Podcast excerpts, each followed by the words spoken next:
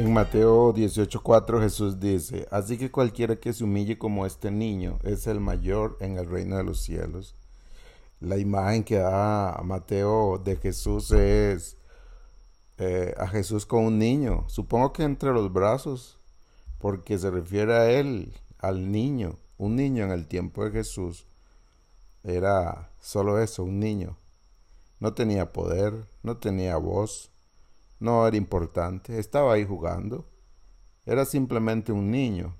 Y el verbo griego que se traduce como humillar eh, no denota por regla general una virtud en la época de Jesús.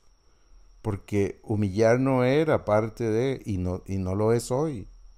Hoy eh, nos encanta figurar, hoy nos encanta eh, ser vistos y ser admirados y trabajamos y luchamos por eso.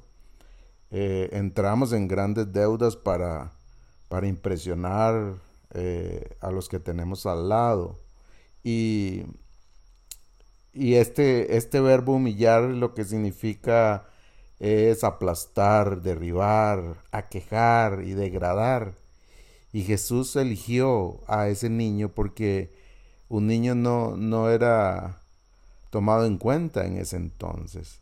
Y entonces Jesús eh, eh, lo toma como ejemplo para decirnos así que cualquiera que se humille como este niño, ese niño estaba en los brazos de Jesús probablemente. Ese niño estaba ahí, quieto, reposado, tranquilo, relajado. Él no sabía lo que estaba pasando. Él no sabía con quién lo estaban comparando. así es como Jesús quiere que vivamos. Así es. Esa es, esa es la, la, calidad de trabajo que el Espíritu de Dios hace en el corazón de nosotros. Es ahí donde nos lleva día a día, situación tras situación en nuestra vida. Nos lleva a, a humillarnos delante de Él, a descansar en sus brazos, a estar quietos allí, a saber que hay cosas que escapan al control de nuestras manos, por no decir que todas escapan al control de nuestras manos y aquellas que parece que nosotros las tenemos bajo control, no es cierto, solamente eh, Dios tiene bajo control todo, tiene bajo control la vida, pero tiene bajo control el, el planeta, tiene bajo control a los, a los gobiernos de este mundo, tiene bajo control el universo, todo lo creado lo tiene bajo control.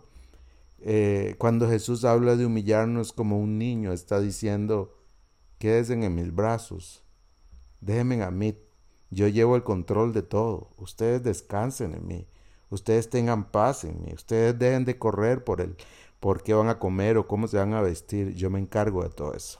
Así es que hoy piense en esto y descanse hoy, disfrute a Dios, todo está bien, porque todo está en las mejores manos en las manos de Dios.